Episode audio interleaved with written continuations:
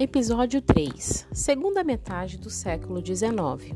Diversos cientistas franceses e alemães, entre outros, chegaram à conclusão de que a célula é o constituinte fundamental dos seres vivos. É a sede dos processos vitais. 1873, Friedrich Anton Schneider fez a descrição das complexas alterações nucleares que ocorrem durante a divisão da célula, que hoje chamamos de mitose. Descreveu o desaparecimento do núcleo e a transformação de seu conteúdo em filamentos progressivamente mais grossos, que se separam em dois grupos e vão para as células filhas. 1888, Heinrich Wilhelm, um biólogo alemão, denominou esses filamentos devido à sua grande afinidade por corantes, eles foram chamados de cromossomos. Do grego, croma significa cor e soma, corpo. Os primeiros estudiosos da mitose logo verificaram que o número, o tamanho e a forma dos cromossomos variam de espécie para espécies. Entretanto, indivíduos de uma espécie geralmente apresentam em suas células conjuntos cromossômicos semelhantes. Por exemplo, pode-se identificar uma célula de nossa espécie pelas características de seu conjunto cromossomo, o cromossômico. O conjunto de cromossomos típicos de cada espécie é denominado de cariótipo. Em 1884 e 1985, Oscar Hertwig, Hertwig, Eduard Adolf, Rudolf Albert e Auguste Wiesmann, biólogos alemães, fizeram o mapeamento dos genes nos cromossomos. Eles sugeriram que os cromossomos poderiam ser a base celular, a base celular da hereditariedade. Eles se apoiavam no fato de que os cromossomos eram transmitidos de geração a geração pelos gametas e no fato de que o número de cromossomos se mantinham constantes em organismos da mesma espécie. A constatação de que o número de cromossomos das células se mantém constante ao longo das gerações trouxe uma nova questão. Se os, se os gametas juntam seus cromossomos para formar um novo indivíduo, por que o número cromossômico não dobra a cada geração? Em 1885, Auguste Friedrich Leopold, biólogo alemão, propôs uma hipótese para explicar a constância do número de cromossomos de uma geração para outra. Ele previu acertadamente que, na formação dos gametas, devia ocorrer um tipo diferente de divisão celular, em que o número de cromossomos das células filhas seria reduzido à metade.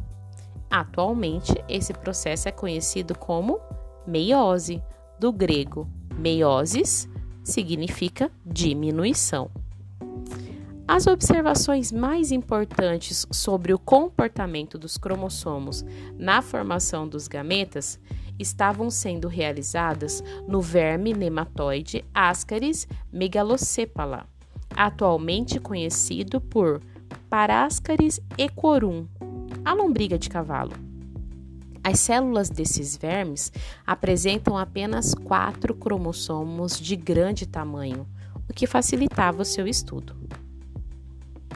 1900. A genética começou a existir formalmente.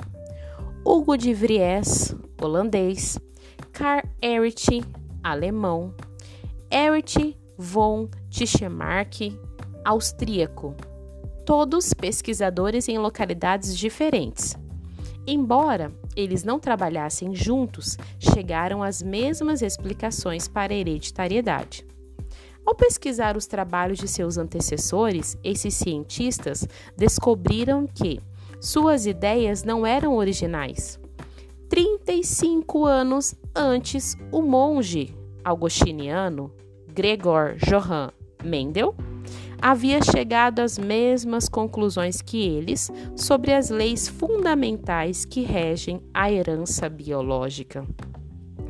Gregor Mendel, monge e cientista austríaco, que por volta de 1865, num mosteiro, realizou cruzamentos entre ervilhas para observar como as características de cor, textura da semente eram transmitidas às próximas gerações. Tendo aprendido técnicas de hibridação em plantas e estudado em diversos trabalhos, ele concluiu que uma das maneiras de investigar o problema da hereditariedade seria por meio de cruzamentos entre variedades que diferenciassem quando as características hereditárias. 1903 Walter Walter Sutton. Na época, ele era estudante de biologia. Mostrou que havia uma coincidência exata entre o comportamento dos fatores hereditários propostos por Mendel e o comportamento dos cromossomos na meiose e na fertilização. Estudando a meiose em uma espécie de gafanhotos, Sutton observou que os cromossomos homólogos se separavam exatamente na maneira que os fatores mendelianos.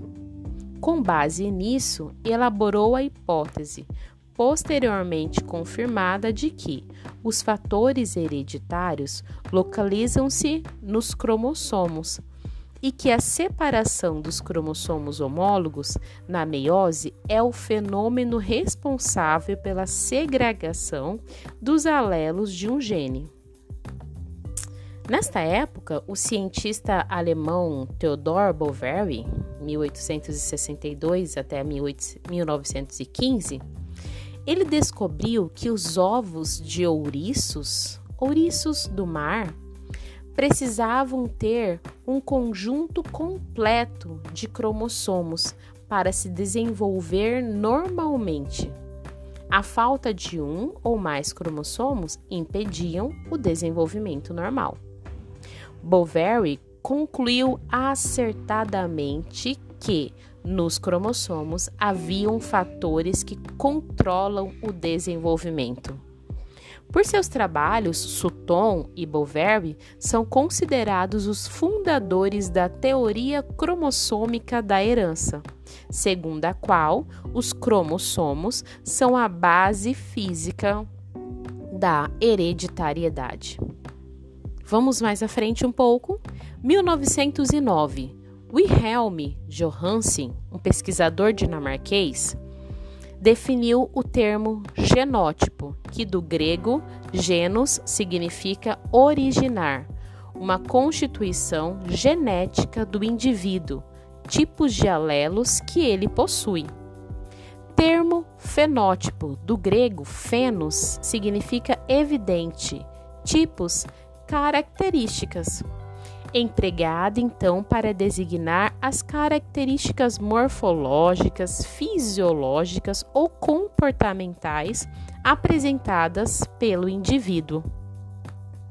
Em 1909 mesmo, Francis Alphonse Janssens, ele definiu, falou sobre a permutação, o crossing over a ligação, então, entre os genes localizados em um mesmo cromossomo, ela não é completa. Por quê? Durante a meiose, ocorre quebras e trocas de pedaços entre cromátides de cromossomos homólogos.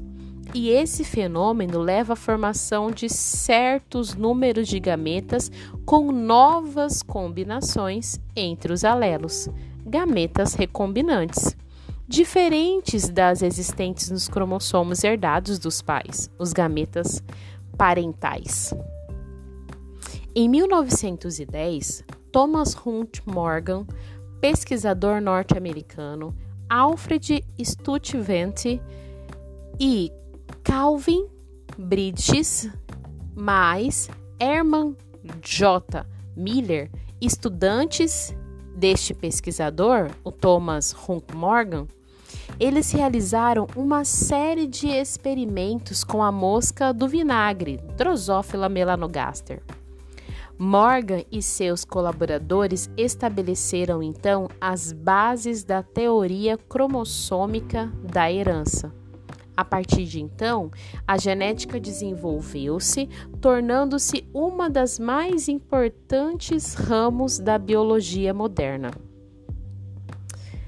Barbara McClinton, que é a cofundadora da genética norte-americana, confirmou que em milhos os resultados obtidos em drosófilas eram semelhantes, chamando assim herança cromossômica em vegetais. Thomas Morgan recebeu o Nobel em Medicina e Fisiologia em 1933 e Barbara McClinton em 1983. O fenótipo ele também engloba características microscópicas e de natureza bioquímica, que necessitam de métodos especiais para sua identificação, como tipo sanguíneo, a sequência de aminoácidos de uma proteína, de um organismo. Até mais! Vamos para o nosso quarto e último episódio.